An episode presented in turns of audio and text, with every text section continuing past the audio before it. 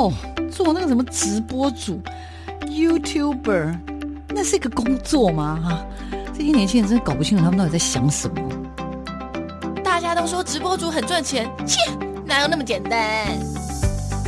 网络社群媒体崛起，传统媒体死定了吗？直播平台真的像你想象中的色情满满？它的真实情况到底如何呢？哦，个子又不是空气，怎么会外泄？哎呀，只要值钱吗？通通送你啦，随便啦。世界上没有绝对安全的系统，而人性是最大的漏洞。时下你不可不知的科技应用与社群发展，科技社群敲敲门，带你推开趋势的大门。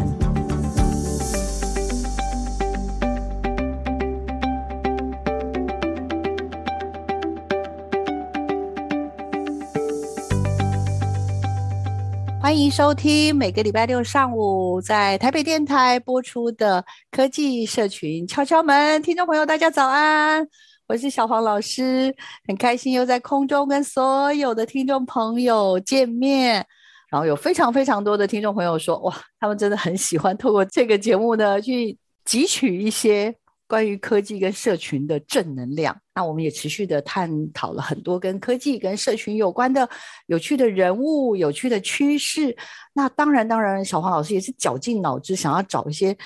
比较特别的。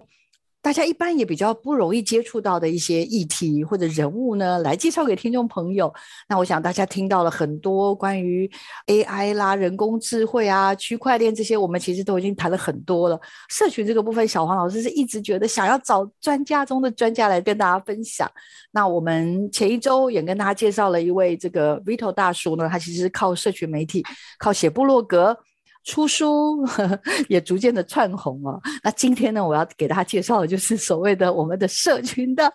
常胜军不老骑士。好了，这样讲他得要打我了。好，我今天为大家邀请到的是我们很有名的部落客傅静辉猫大爷。我不知道大家有没有听过他的大名，不过我先请他跟听众朋友打个招呼，以及简单的自我介绍一下。来，请。呃，主持人好，大家好，我是猫大爷，我是一个部落客。那以写美食和旅游为主。那我是从二零零五年开始写部落格哈，所以到现在我写了大概五千多篇。那去年开始我也试着开始做 YouTuber，然后所以这些都也欢迎大家去搜寻、去订阅哈。你找猫大爷就可以找到我的这些作品。超过十五年了，对吧？对，因为那个时候是部落格刚出现嘛。我们的猫大爷呢，本名叫傅金辉。政大新闻系广电组毕业，然后是政大的政治所的研究所毕业。但是呢，他其实担任过各式各样的工作。那当然，当然，他做最久的应该就是他现在要推荐的这个。他作为一个布洛克，然后也是所谓的社群的经营者了哦。那我们的猫大爷得过很多很多的奖。那他自己的这个部落格的宗旨是分享世界的美好良善，带给大家正能量，所以我才说他超适合的。那得过很多的奖，那其中啦，我自己看到蛮特别，是在二零一八年的时候，在国际的泰国部落客大赛当中，全球选出的六位得主，他就是其中的一位。所以猫大爷实在是太斜杠了。然后从主编电玩杂志的主编，电视台的记者。军事杂志的特约专书，然后旅游杂志的作者等等哦，对，还当过营运长，还当过大学的讲师。我请教一下猫大爷，你有没有觉得自己有点太忙了点？其实都是瞎忙啦。猫大爷，那跟我们分享一下，二零零五年到现在超过十五年，五千、嗯、多篇的布洛克的各式各样的内容的分享。那我刚刚提到了，其实你那个时候二零一八年的时候，日流量就超过五十五万。啊，那是我当日啦就是一天流量最高的记录是一天五十五万，是，所以这么厉害，从那个时候到现在又已经又增加了几百篇的文章，那也跟我们大家说明一下好吧？因为你从最原始的专职的人，当过记者啦，当过营运长啊，但是为什么会从猫大爷这个身份，然后从布洛克这个身份，一路一路可以撑个十五年以上？这中间一定有一路的流变，甚至是看见的风景，跟我们分享一下。猫大爷，你怎么变身成为猫大爷？来，请。就是先跟大家解释一下为什么我会有猫大爷这个绰号哈，这个其实用很久了，是因为我家很久以前养一只猫啊。长到十公斤，所以每个人到我家来看说，哇，这只是什么哥吉拉吗？所以后来就一直有这个猫大爷的绰号，所以那只猫才是猫大爷的本尊，我是他的宠物，大概是这样。我们看整个这个网际网路哈，大概是一九九零年代才有所谓的 Internet 啊，就是把很多的这些。电脑这些伺服器通通串联在一起，好，九零年代才开始发展。那在两千年那个时候呢，出现所谓的个人新闻台嘛，个人空间，就是大家哎、嗯，我可以每个人都可以在网络上有一个自己的家啊，大概是这个两千年的时候。那发展到二零零五年，那部落格开始红。我现在讲的时间是都是台湾的时间哦。二零零五年那时候，像比如说无名小站，哈，或是这些随意窝这几个部落格都开始出现，好，那时候其实教育部还有一个政策，就是每个小学生都要有一个部落格，就是那个时候曾经有这样子。那但是到了二零零八年左右，这个脸书哈在台湾开始火红，主要就是当年大家在开心农场偷菜嘛，就因为偷菜让这个 Facebook 迅速的就红起来。其实说真的，部落格这个东西，其实每个人你去写自己的日记很无聊，没有人会看，写久也很烦。其实后来脸书出来，大家才发现，脸书才是我要的嘛。我只是及时要分享一下，我今天好开心，我刚刚吃了什么，这个东西才是大家哎觉得这个平台很好用，所以当时风靡全台湾哈，所以大家都在偷菜啊，很多。公务员上班也在偷赛 啊，那到了这个二零一三年，LINE 进入台湾，哦，那 LINE 对台湾的影响力非常非常的大，哦，所以 LINE 可能是台湾所有这个 APP 里面这个安装最普及的啊，从小孩到老人啊，可能大家都有 LINE。二零一五年开始又出了一个新的社群平台叫 IG。啊，就是在台湾开始 Instagram 啊，二零一七年我们看到这个 YouTube 哈开始在台湾有这个爆发性的成长。那到了二零二零年是所谓的 Podcast 啊，就是新形态的广播啊，所以我们可以看到这个整个发展下来，就是产生了这几个新的社群平台，那也就是所谓新的媒体。那这些新的媒体其实都是取代很大一部分这个旧媒体的功能。好，所以比如说。Podcast 可能取代过去的广播，YouTube 可能取代过去的电视啊，那这个部落格可能是取代过去的杂志啊，所以类似像这样的情况，那我们就是整个在这个现在可以说是一个这个社群平台的时代了。那这个社群平台一个很大的特色就是你每个人都可以在上面发表啊，所以其实每个人都可以是网红啊，所以这个跟以前的这个。Internet 之前的年代就有很大的差别，可以说我们现在每天都生活在社群里面，大概是这样。所以从最早的一九九零年代的网络，然后到我们大家都耳熟能详的什么布洛克、脸书，哎，脸书不要忘记了，二零零八年开始改变了我们。就说其实很多人现在获得资讯的管道可能是从 Facebook 来的，嗯，就是你可能不一定看电视。所以就变成说，你对这个社会要发生什么事情，或者是一些新闻，可能都是从 Facebook 上得到。那你看现在所有的公司行号或者是政府机关。几乎都有粉丝页，对不对？对，所以这个影响力真的非常大。那个也谢谢我们的猫大爷跟我们聊到 Line 这个东西，因为我觉得二零一三年 Line 其实像我自己现在也是，就是我们现在最近常常谈到的各种社群，什么甚至当然常常聊到的什么假新闻啊，或者这种所谓的社群的扩散，Line 绝对也是一个很关键的一个。扩散的管道了吧？是不是？对，应该是这样说哈，就是说我们看到这么多个这个社群平台出现哈，那每一个新的平台出来，它其实并不是说去取代原来的平台，就是说原来平台其实还活着。那这么多，你看又有 Facebook，又有 Line，又有 IG，又有 YouTube，又有 Podcast，嗯，其实它让我们的社会整个其实是变得更分众化，嗯嗯。那这个不同的每一个平台，它会有一些。呃，不同的族群去使用它，或者使用习惯，啊，比如说在台湾来讲，哈，Line 是我这个跨年龄层大概是最大的，尤其 Line 在台湾是很多高龄的非常喜欢用 Line，因为它很简单，所以一天到晚都在传早安图了呢。嗯，那传的不亦乐乎哈，刷存在感，好开心。家长跟小孩沟通，很多也是用 Line。嗯，哦，所以这个你看，这个是跨了好几次，还有家族家族沟通，好，家庭沟通大概用 Line，但是比如说现在年轻人很多都是用 Instagram，用 IG。像这个就会有有很多这个分众的情况，比如说本来大家都用脸书，后来很多小孩觉得说家长也来加脸书，也来加我账号怎么办？他又不想让爸妈看到我在干嘛，所以就开始转去用 Instagram，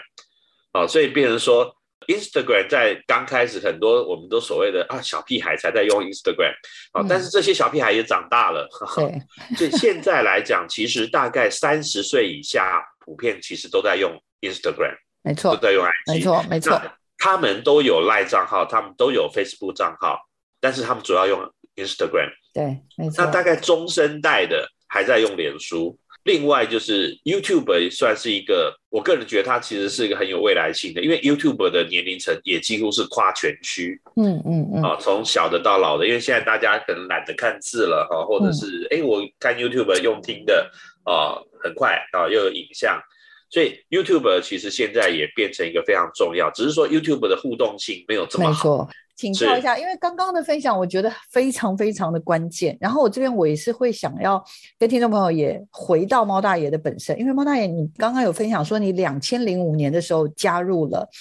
呃，算是社群了哈，我我们就把它定义为社群嘛。那你从那个时候开始写部落格，一转眼五千篇。但是我刚刚有询问，就是说。你这样子的一个启动，这样子的一个，大家真的，我相信大家讲到猫大爷，一定是把你定位成神人等级了。那你自己觉得，就是当你刚开始开始去写的时候，跟你现在回想，就是我相信你现在看部落格，跟你二零零五年看部落格，你的你的怎么讲？就是你的当时怎么界定这个东西，以及就是从刚开始的发文到后来，真的是你知道吗？以这个为一个全职的工作，是嗯。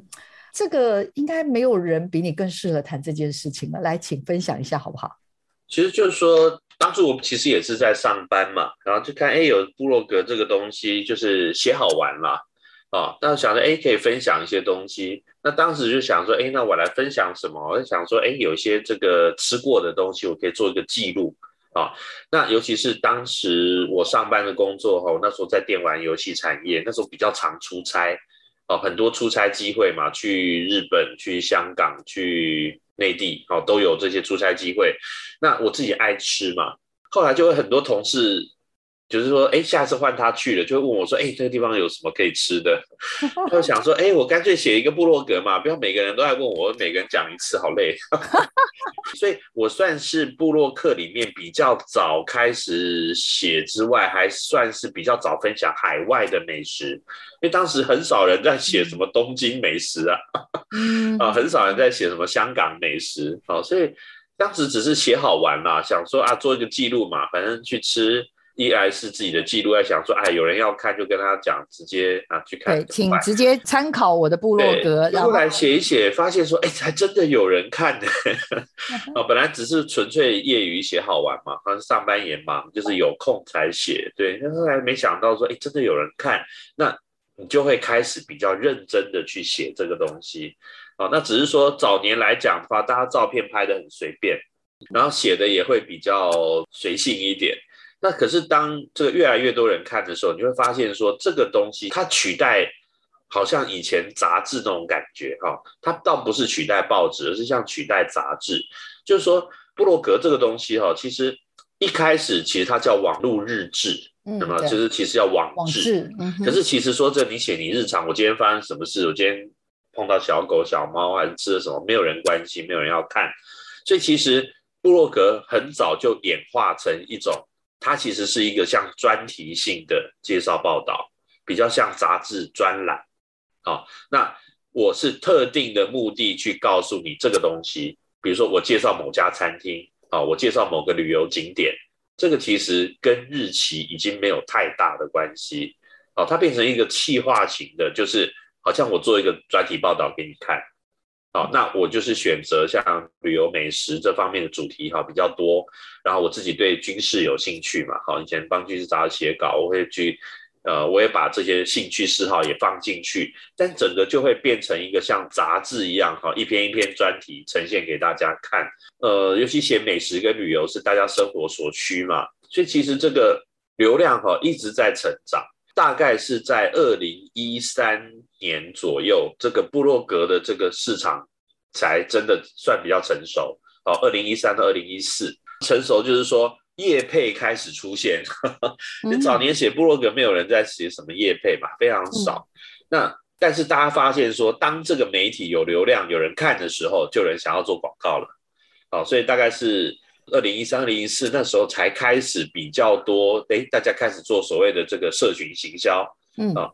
刚刚提到的关键字叫做叶佩文，是。对，二零零五年开始写，写了快十年才有机会接，快八九年才有机会开始接到叶佩啊。那我就要来开始请教一下了。第一档的有机会接到的叶佩文，应该是说，我比较好奇，叶佩是不是一开始，像我知道也有很多我身边的年轻的那种 KOL 啊，他们接有的时候就是先寄赠品给你，嗯，OK，然后或者是特定的专属的套装的东西会特别寄给你，是，然后像我看到你前一阵子那个跟确诊有关，大家就空投食物给你，等等类似各式各样，但是后面你刚刚提到的叶佩文就可能不只是。给你商品而已，甚至他还会有付费这件事情，那我就要忍不住 问你一下，你有印象你第一档接到的？你看你方不方便讲商品或者费用？你愿意讲哪个都可以，我只是实在太好奇了。这是第一个问题。第二个问题就是有史以来最高的业配的金额大概是多少？这样会不会被劝打？对不起，你如果不方便就直接说不行好了，没关系。我其实记不得第一个是什么，只是说早期很多业配也比较简单啊，应该是说呃业配哈，所谓业配的定义，其实在比如说就法律层面或是规定这个这个层面来看哦，就是说只要有所谓的等值交换，其实都可以算是业配，嗯，不一定有稿费哦，哦，就是说，哎，我餐厅请你吃一顿饭，你帮我写一篇文，其实这也算是业配，因为有一个价值交换。啊，就是我付出劳力写文，哎，你给我一餐，或是你给你送我一个东西啊，比如说是，呃，你可能给我化妆品也好，或者是这个生活用品也好，那么有所谓的价值交换，其实就算是业配，即使没有稿费。啊，那所以这个业配的范围就会很广，有些很单纯的只是，哎，我以物换文啊，我东西给你，你帮我写个文，或者我哎，我饭店我让你住一个晚上，哈，你帮我写文，一直到说。除了写文之外，我另外还会付你稿费，或者是说这个，呃，如果是卖东西让你分润，啊，比如说卖出去的东西有几趴，哦，分润给你。所以其实业配的发展是越来越火红啊，所以这个呃越来越成熟，所以会有各种不同的形式。那我写很久，我真的忘记我第一档接的是什么，而且以前其实上班忙啦。比如说有有餐厅请主动哎看我写嘛，主动请我去吃。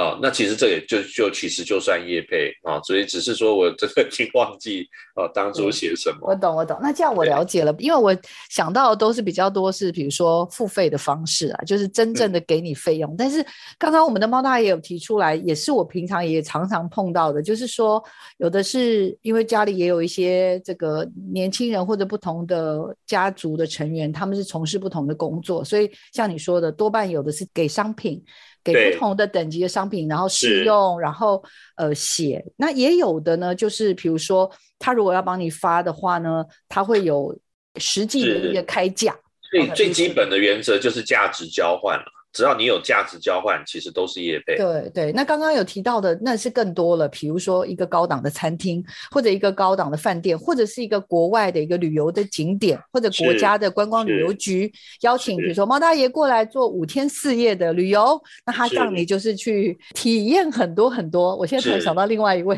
我的好朋友好像也是这样，就是他是那种旅游达人，像你就是美食达人，那就是请你去，那你感受到了这种开心的这种。感觉，因为比如说你本来已经有一个正职在工作，那今天找你去旅游、去住宿，本来你就是也希望有机会可以去旅游，也有希望去吃好吃的，本来就是属于那种刚刚讲的孤独的美食家，就是 因为上班很辛苦，所以下班一定要找那好吃的东西来吃嘛，对不对？所以本来三餐呃度假都是生活的一个其中一个重要的环节，那经常有人愿意出现也不错。所以当初也是上班之余一个兴趣消遣嘛，哈，就是哎把我这个这东西记录下来，那么记录下来发现哎还真的有人看，那。你写多了，就是会有这些呃业主厂商，哎，那你可不可以也来我这边住啊，来我这边吃啊？啊，所以就慢慢就变成这个越写越多。那大概是在到二零一三年的时候，这个我刚好那时候有工作的转换的时间，然后这个因为我以前曾经当过记者，电视台开了谈话节目，问我说，哎，你要不要回来当来宾？那我想说，哎，当来宾不错啊，当记者不要。现 在工作环境跟我当年已经差很多了啦。嗯，哦，那就是叫我回去跑线，我不要，还叫我再当来宾，哎，可以啊。但是这个毕竟这个回去当来宾只是一个 part time 性质嘛，对不对？这个也不能当正职，所以我那时候想说啊，不然我就一边去电视台当所谓的名嘴啦。哦，那就是哎，剩下时间没有通告，我就来写部落格好了。我就没发现，发现说，哎，居然这样子，哎，还不错，就是因为差不多也就是那个时候，二零一三、二零一四哦，整个这个所谓的网络行销、部落格行销开始兴盛嘛，就是这个所谓的业配案子会越来越多，就这样子就发现，哎，这样好像还不错，然后就而且很多的这个所谓的旅游体验哈，都在平日啊，因为像住宿饭店好了，他周末要做生意嘛。所以你平日去，他非常欢迎。嗯、那平日呢，出国旅游也是啊，很多国外旅游局的这个邀请，变成说我是一个无业游民，我反而很好答应啊，谁叫我去我就好，我不用请假。嗯、所以那时候发现说，哎，这样反而好忙哦，就是。案子好多哦，所以就变成所谓的专职布洛克，就一直做到现在，一直现在做到现在，也一转眼，二零一三一四年的话，哇，一个不小心可能快要一个 decades，一个一个快要十年嘞，自己也觉得哇，好惊讶，居然因为当初也没想到说，哎、嗯，这个无业游民可以做这么久。哦，您太客气了，这是很高档的，可以吃喝玩乐的无业游民的哈，这不是业，而且对啊，对我们来讲，其实。呃，美食旅游部落客最开心的就是国外旅游局邀请嘛，啊，不管是日本那边，比如台湾都爱去日本啊，所以有日本的邀约我们都很开心，或者是像呃香港、澳门、啊韩国、泰国这几个地方是比较热衷在做这个。呃，推广啊，做行旅游行销，所以这几个地方其实都有机会去邀请部落客。我又要举手了，我要举手了，是因为那个我们的猫大爷呢，在做这些自媒体的时候，其实他在二零一八年的时候在泰国得了一个，刚刚已经跟大家稍稍的预告了一下，算是全球。的这种部落格的这个比赛里面，只有六位入选，我的猫大爷就是这个六分之一啦。我这代表的又是我们的台湾之光了。所以呢，我真的很希望他能够来跟我们分享一下，在撰写的过程当中，哇，知道自己得奖。你知道，回头去想想，比如说，也可以想想为什么会得奖。在这过程当中，我相信他中间也有一些评比，这部分有趣的经验，这等一下一定要请猫大爷跟我们分享。而且最重要是，猫大爷很专长的，因为他自己本身也是新闻背景，所以呢，他对于这种演算法啦、这个被监听啊什么这些的，哦，他很有很多的看法跟想法。我真的是，我昨天预访的时候，光是看到他写的这些标题内容，我就已经兴奋到不行。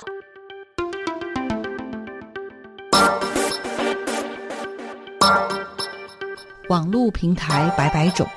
到底该如何经营呢？透过社群任意门，我们带你掌握粉丝的经营术，增加社群粘着度。社群任意门。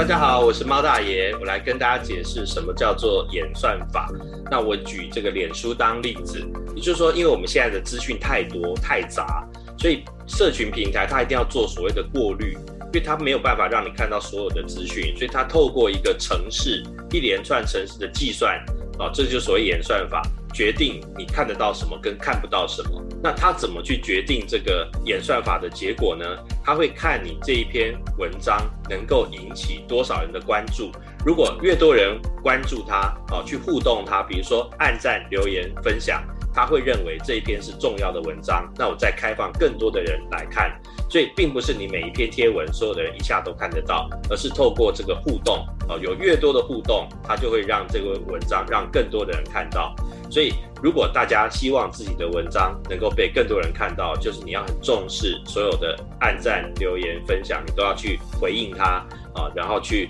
转贴它，所以就会让你的文章被更多的人看到。这样子，大家了解什么是演算法了吗？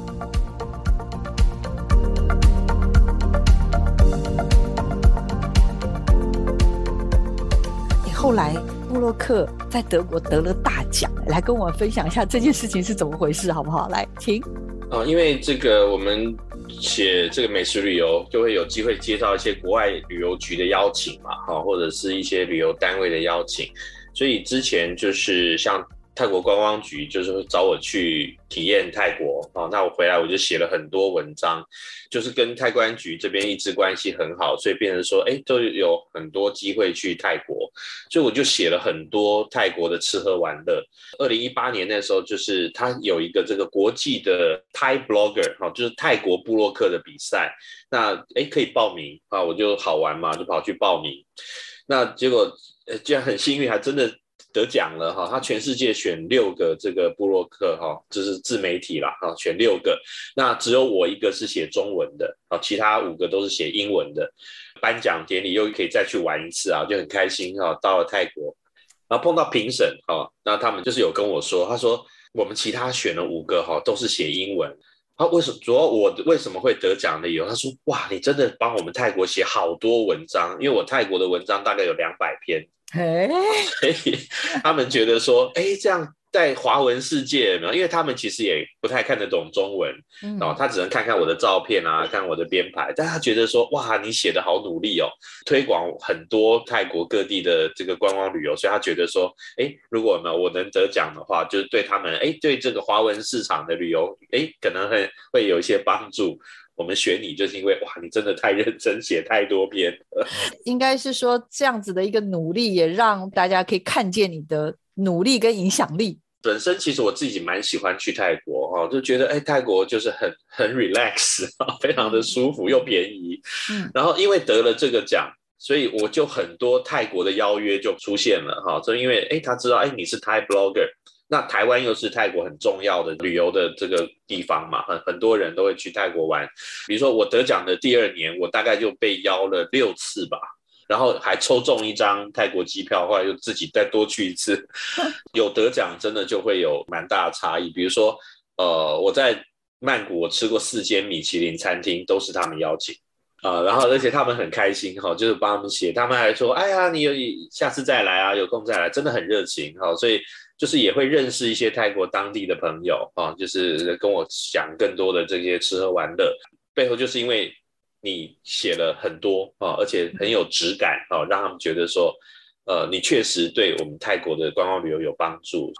等于是为你自己的整个在作为一个部落客里面，你得到了很多的勋章，而这个勋章算是一个很重要的勋章。而且而且就是说，以自媒体的身份去的时候，有时候都会有比较多招待。啊，或者是说，哎，可以看到一些比较大家不容易去的啊，或者是这个不容易有的体验啊，所以其实这个是算是写部落格这么多年最开心的一件事。那像以这个我们的猫大爷自己啦，长期经营来说，而且甚至你的理念这边有写，只要有心，人人都是食神 这种概念，那。呃，可是我也必须问更关键的东西，就是所谓的在经营这些，不管是布洛克或者粉砖等等，或者是社各种社群哦，那它有所谓的这种所谓的流量的密码吧？所以我就很好奇说，这些所谓的不管在脸书或者布洛克上面的这样的一些流量的密码，可以跟听众朋友分享一下吗？有没有什么东西应该要注意、要掌握的，或者我们应该用一些什么样的心态来面 对？就是说，其实我们做自媒体哦，所有做自媒体，我们都是为了流量在活啦。我们要靠流量哈，你有大的流量，你才有所谓的知名度嘛啊，所以大家会记得你哈，看到你写的，那你才有所谓的其他的发展，哈，不管是你要变成业配，或者是变成实际的收入，最基本还是要靠流量。那流量呢，其实我们现在哈这个社会，我们一般都会说，我们现在是资讯爆炸的时代。可是虽然资讯爆炸，可是实际上你接收资讯的管道却是被缩小的、被受限的，啊，也就是所谓我们现在其实都是活在一个被演算法绑架的时代。啊，就是说资讯爆炸没有错，东西非常多。可是你今天在部落格写一篇文，没有人知道你写了一篇好文，这是现在的问题。啊，就是你写了一篇文章，没有人知道，因为资讯爆炸，没有人会注意到你。所以变成说，你写了一篇文章以后，早年写部落格很简单，你写完放在那边，自然就有人看，因为那时候部落客也少啊，资讯也少。但现在多了，就变成说，你写了一篇好文，没有人。知道你写了一篇好文，所以变成说，我们写出来之后，我可能要透过像 Facebook 去转贴这个链接，让人家知道说，哎，我有写一篇好文章，请你来看，或者是说你丢到 Line 的群组啊，或者是这个呃各种不同的这个社群平台哈，去让人家知道说你有写了一篇有趣的文章，好看的文章，那有兴趣的你点这个链接连到你的部落格，等于是说你除了写文之外，你还要推广。嗯，你不推广的话，有推广跟没推广，那流量会差非常大啊！因为资讯爆炸哈，你很难有所谓的这个铁粉真的追着你的部落格看，嗯，很难，所以反而是透过比如说脸书、Facebook 粉丝页或者是社团，可能是你很大的一个流量的来源啊。另外一个流量来源就是 Google 的 Search 啊，Google 的搜寻啊，所以这个大概就是。你要做自媒体哈，你的流量来源哈，就是靠脸书跟 Google 搜寻，这是最大的这个来源。那问题是对所有的社群平台来说，资讯都太多了。你看每一天有多少人在 po 文？对，那我又不可能让你看所有的文，因为实在太多了。所以所有的社群平台都必须要透过演算法，也就是一套程式去帮你过滤啊，帮你筛选你应该看到跟不让你看到的。啊，所以这个东西其实很可怕哈，就是我们讲起来好像资讯爆炸，其实有这个演算法在这边绑架大家哈，就是演算法去决定你看得到什么，跟你看不到什么。嗯，好，那看不到什么，这个很可怕。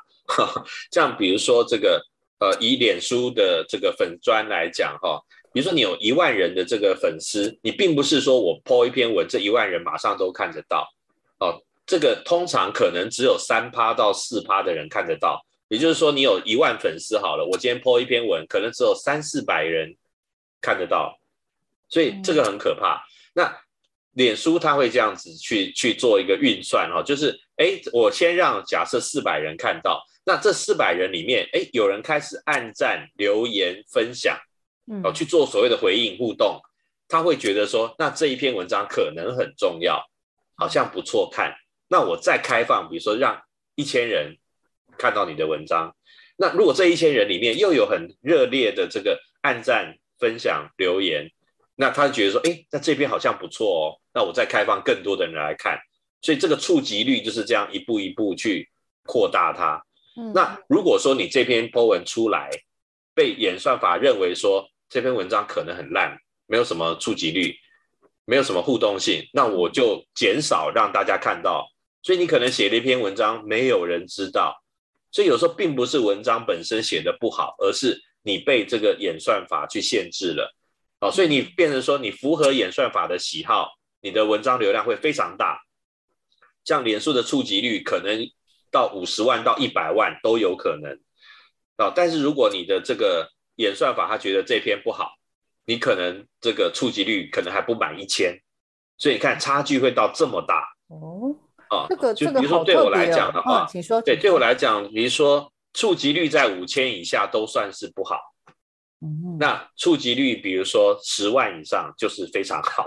嗯，但是你大家可以知道，这个差距非常大，所以变成说，你辛辛苦苦写了一篇一个作品，哈，做一个不管是写文章或是拍 YouTube 影片，如果你在这个演算法的计算下是好的，对，你看你可以触及到一百万，但是不好的触及不满五千。哦，所以这个差距就会非常大。所以所有的所谓的这个脸书小编每天都很痛苦，在跟这个演算法搏斗。那问题是这个演算法呢，他又不会公布真正的细节，因为他不想让你知道嘛。你知道了，你就不会花广告，不会去买广告。而且这个演算法它天天在变，哈，它可能比如说一个月小改一次，三个月大改一次。就算你现在这个时候你做法，哎，演算法喜欢，不代表他下次改还会喜欢啊。那演算法的变相非常多。那比如说，在以 Google 来举例好了，我们 Google 在搜寻一个关键字的时候，Google 的演算法会计算哪一篇放第一篇，哪一篇放第二篇，有没有？你搜寻一个关键字出来一排，那谁放第一个，谁放第二个，谁放第三个？都是透过演算法去计算的结果，哦，那大部分其实可能百分之九十五的人，你可能 Google 只会看第一页，你不会去翻到第二页、第三页。嗯嗯。但问题是，同一个主题可能有一千篇、两千篇，甚至更多篇。那你如果你写出来的作品、你的文章被摆在 Google 的第二页或第三页或第四页，那个跟第一页的流量也是天差地远。嗯，因为大家都看第一页嘛，所以如果说你的文章可以排到第一页，它可能大者很大，你的流量嘛，可以红一篇可以活好几年。嗯，如果像这样的话，刚刚讲的粉丝页，我大概有概念，就是比如说像你现在目前的粉丝页，好像可能比如说啦，猫大爷粉丝团，那那个大概可能有超过超过三万以上订阅的话，按照刚刚的比例的话，就是它并不是因为你有。一万人，你就一万人都可以看得到，它只是会先推播给可能对，可能只有一千人，可能十分之一左右的人看，然后看看这一千人有的反应是如何，然后再决定后面要怎么样扩散。如果他已经有好的成效，他就会让它放大。如果他觉得大家没什么反应的话，他可能就会让他有点像是怎么讲，叫做就让你沉掉 淡出的概念就对了。对，那这是一个。那第二个刚刚讲的 Google 好特别的原因是，因为我有看了一下你的部落格哦，比如说现在比较发烧文的就是懒人包，因为大家其实 我承认我自己也是懒人包。比如说我们有时候要找东西吃，或者是我们想要看好看的，所以基本上会希望如果有个懒人包，或者是。美食的话，就是比如说像我常常搜寻，因为我现在可能去中山站，比如说你找一个捷运站或者一个地点北车，然后或者是所谓的懒人包，就会是呃捷运线啦，或者是特定的地点或者夜市特定的夜市的，你把它整理出来之后，这个东西等于是让他们在搜寻上面的时候，其实因为这是平常我们容易下的关键字。然后我们只要看到懒人包，就会觉得哦，他已经帮我整理好了，所以我就不用去爬文，一直滑滑滑。这第一个，第二个就是呃，因为这个关键的这个有趣的，比如说哦，我确实就要在捷运站附近找好吃的东西，所以我很可能就会进去。所以刚刚讲的这个 Google 的演算法排第一、排第二这件事情，看来好像也不确定，除非有下预算。但不然，大部分还是以大家在搜寻或观看的次数比较多，比较有机会往前排嘛。这个有没有什么秘籍？像比如说，这个我今年啊，算我的年度大作，我去写了一个宁夏夜市的懒人包。有，我把全部宁夏夜市的摊位都列出来，每一摊，我是每一摊都去拍照，哦，这个是以前从来没有人这么做啦，哦，就是以前你只看到说宁夏夜市推荐你十摊，推荐你二十摊，哦，但是我做的是全宁夏夜市攻略，你写的文章要真的让人家愿意看，而且重复来看，就是你对大家一定要有实用性。而不是你只是自己在炫耀某些东西，就跟读者无关。我们前面讲了这个脸书的这个触及率的计算，哈，大概就是比如说你去互动，哈，按赞、留言、分享这些，这些演算法主要是它都是程式去运算嘛，等于程式就是 A 加 B 乘以 C 什么等于这个，好，它都是写成一个程式。那 A、B、C 就是所谓的变相，比较方便计算的呢，就是量。我程式可以很容易去判断你的量，但是我很难去判断你的值。对，你这份到底写得好不好，文笔好不好，程式是没办法知道的。可是我只能很容易知道你的量，哦，可以量化的东西，比如说你有多少个赞，你有多少个留言，你有多少个分享，多少个点阅，对不对？这个是程式很容易计算的。所以通常来讲的话，虽然我们不知道演算法的真相，哈，比如说 Google 的演算法，听说变相超过两百个，啊，而且它随时在变。虽然我们不知道这个真相，但是我们大概可以摸出一个轮廓。你方便它做一些量化统计的东西，啊，就应该是所谓符合演算法的喜好，啊。那我们再讲到 Google 搜寻的排名，哈，这个叫 SEO，嗯，就是自然搜寻排序。啊，就是你当你在搜一个关键字的时候，它会推荐你这个出来的结果哈。其实脸书关键字大家可能知道说，哎，那不是可以买吗？对，但是很贵。嗯，以对我们这种无业游民来讲，你说我要去买脸书关键字，好贵啊，不划算。所以我们想办法就是争取这个脸书的自然排序，可以让我们自然的就排在前面。那 Google 它会怎么去计算这个？谁该排前面？哈，它这个演算法哈，这个 SEO 是一个非常复杂的城市，但是我们大概可以摸到一些轮廓哈，就是说部落格都有一个网址，对不对？他会去帮每一个网址打分数，这个分数怎么来呢？比如说这个部落格活不活跃，你多久更新一次，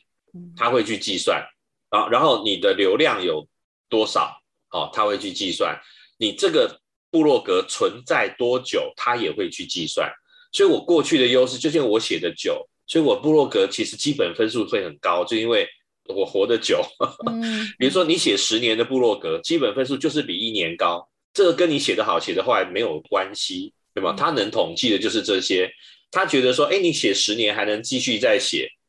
表示哎，那你应该不错。所以资深啊也是一个分数啊，那你。多久去更新？因为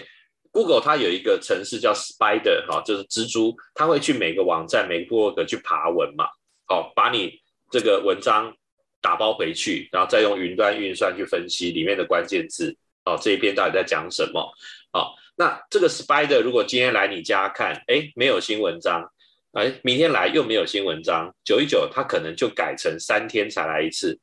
那如果还是没有文章，这个部落格长草，它可能哎，那一个月才来一次好了。嗯，因为 Spider 没那么勤快嘛。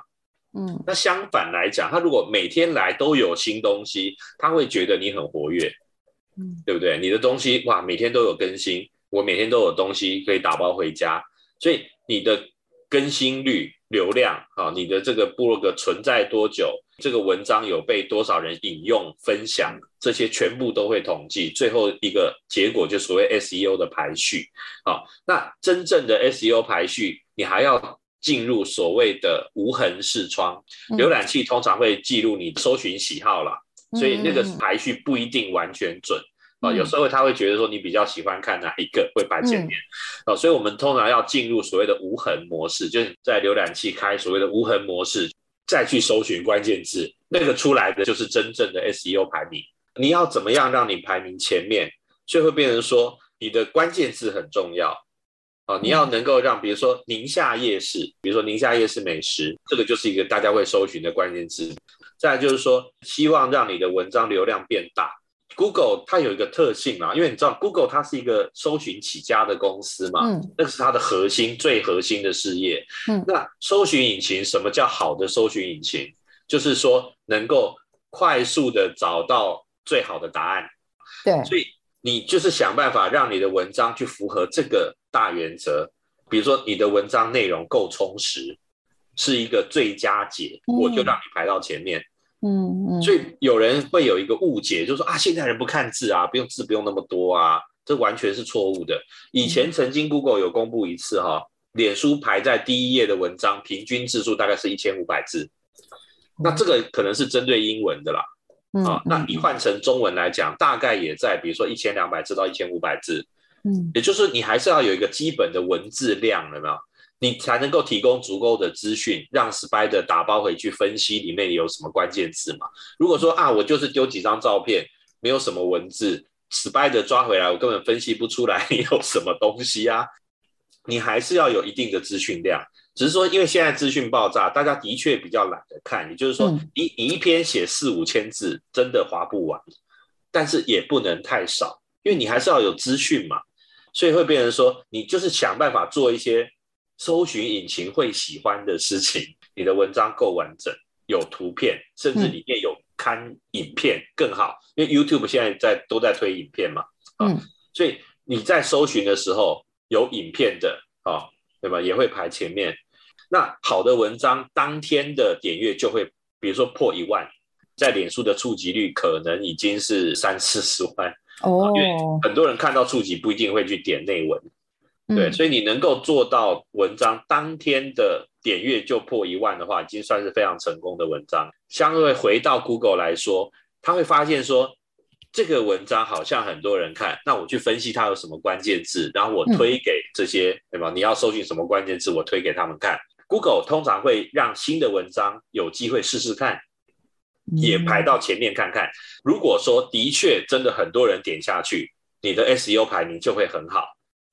那可能会固定在第一页。搜寻引擎它还有一个特色，就是说它除了要搜，它也希望搜出来是最新的答案啊，不只要好，而且是新的答案。虽然有些旧的文章哈，你被搜寻放在第一页，可能可以活两三年，但是它也会偶尔让一些新的文章流量很大的上来第一页试试看啊。如果好的话，可能会取代旧的文章。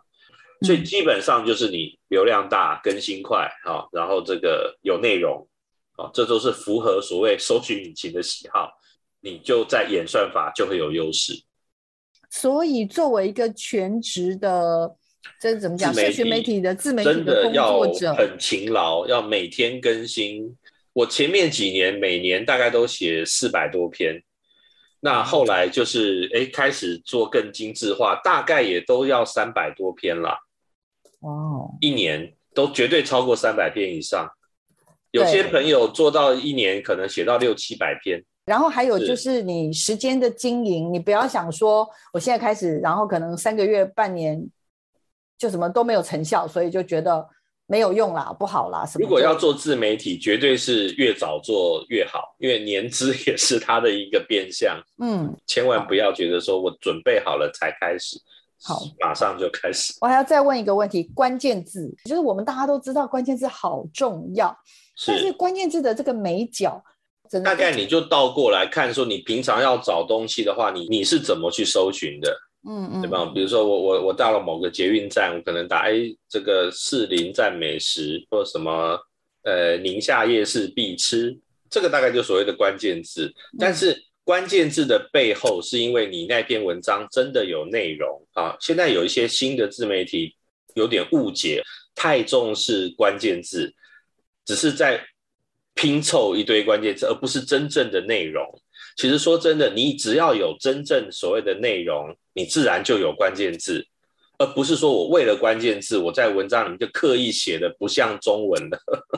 我要让猫大爷许个愿。未来的三年、五年、十年，他可以做一些什么事？除了继续当全世界最棒的布洛克之外，来，请。那我自己真的很希望说，可以多去世界走走，多去看看，然后多分享更多的东西给大家。然后我自己很一个梦想，就我想写书啊，只是说现在就是为了这个。柴米油盐三餐，没有时间写书啊，很希望说，哎，如果我的部落格收入可以稳定，我就有时间可以写书。所以这个欢迎大家哈，多多点阅我的文章，多多去看。那我自己觉得说，这么多部落客，我要有什么样的特色跟人家不一样？也就是说，我希望我的文章里面还是多放一点所谓的人文精神在里面。啊，比如说我就算讲吃的，我不是只单纯去告诉你啊好吃，我觉得好吃不好吃，我会把这个餐厅的背景故事，或是哎这个菜四川菜、广东菜，它们特色是什么啊，或者是多加一些知识性的东西。我在写旅游景点的时候，也会想写一些它的故事哦，所以我希望里面可以多一点人文的精神在里面。当部落客很难赚什么大钱，可至少我觉得说，我希望我的文章哈还是对大家有一些帮助啊。除了这个看热闹之外，还可以多增加一点知识多一点人文的精神在里面，这是我写布洛格的一个初衷啊。所以希望大家多多的支持。对，我刚刚已经订阅了，然后呢，也欢迎大家透过部落格、透过 YouTube 来支持一下我们可爱的猫大爷。很开心有机会透过我们这个节目，让猫大爷跟我们启动了我们对于社群的一个这样子的一个专业的认识。希望听众朋友喜欢我们这礼拜为你们准备的精彩的内容。我觉得不只是听广播，我们也学到了好多好多的社群新知，包含小黄老师自己也觉得。收获超多的。我们再次感谢猫大爷来到我们的节目，我们下礼拜见喽，拜拜！谢谢猫大爷，谢谢。